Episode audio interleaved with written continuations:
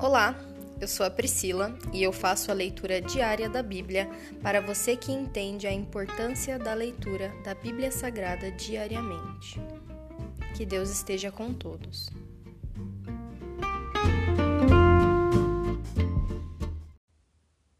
Ouça agora o capítulo 39 do livro de Jó. O Senhor continua com seu desafio. Você sabe quando as cabras monteses dão à luz? Viu as corças nascerem? Sabe quantos meses dura sua gestação? Sabe qual é o momento do parto? Elas se agacham para dar à luz seus filhotes e assim suas crias nascem. Os filhotes crescem nos campos abertos e vão embora para nunca mais voltar. Quem deu ao jumento sua liberdade? Quem desatou suas cordas? Eu o coloquei no deserto. As terras estéreis são seu lar. Ele despreza o barulho da cidade e não faz caso dos gritos do condutor. Os montes são seu pasto, onde ele procura capim. Acaso o boi selvagem aceitará ser domado? Passará a noite no curral? Você consegue prendê-lo ao arado? Acaso ele lavrará um campo para você? Sendo ele muito forte, pode-se confiar nele? Você pode ir embora certo de que ele fará seu trabalho? Pode depender dele para recolher o trigo e levá-lo ao lugar de debulhar os grãos? A avestruz bate as asas, alegre, mas não tem a plumagem da cegonha. Ela põe seus ovos na terra para que sejam aquecidos no pó. Não se preocupa que alguém possa pisá-los ou que um animal selvagem os destrua.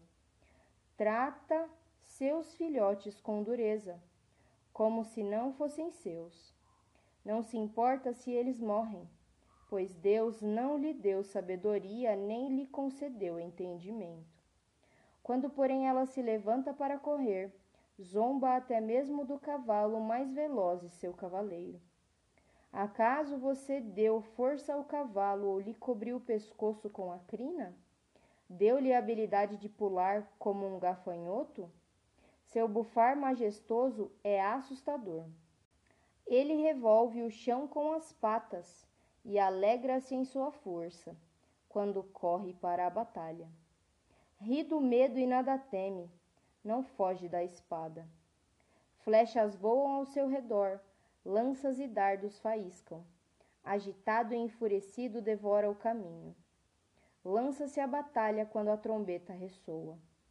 Relincha ao toque da trombeta e fareja de longe a batalha, à espera das ordens do capitão e do ruído de luta. Acaso é sua sabedoria que faz o falcão voar alto e abrir as asas para o sul? É por ordem sua que a águia se eleva e faz o ninho lá no alto? Ela mora nos rochedos, constrói seu ninho nas pedras mais altas. Dali ela caça sua presa, de longe seus olhos a avistam. Seus filhotes bebem sangue. Onde há animal morto, ali ela está. Se encerra aqui o capítulo 39 do livro de Jó. Pai, graças nós te damos. Que o Senhor seja tudo nas nossas vidas, Senhor. Que nós possamos reconhecer o teu poder e força, Senhor, que estão sempre a contemplar a nossa vida. Nós sabemos que todas as coisas cooperam para o bem daqueles que são teus, meu Pai. Ainda que pareça que tudo está perdido, nós sabemos que o Senhor está no controle de todas as coisas, Senhor. Que nós possamos ser gratos, Senhor, mas não só nos dias bons, mas também nos dias maus, Senhor. Pois são nesses dias que o Senhor forja o nosso coração, para que ele seja um coração, meu Pai, que seja fiel a ti. São nesses dias que o Senhor prova os teus filhos, assim como o Senhor provou o coração do teu filho Jó, Senhor prova os nossos corações e dá-nos forças para passarmos pelos dias difíceis, pois eles realmente chegam, Senhor. Que nós possamos estar firmados na rocha, para que venham águas, para que venham trovões, para que venham ventos e nós permaneçamos firmes na tua palavra, crendo que o Senhor está conosco, não importa o que aconteça.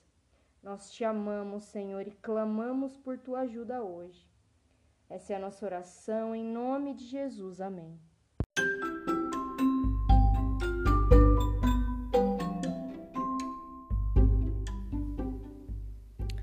Você acabou de ouvir o Dali Bíblia, o podcast da tua leitura diária da palavra do Senhor.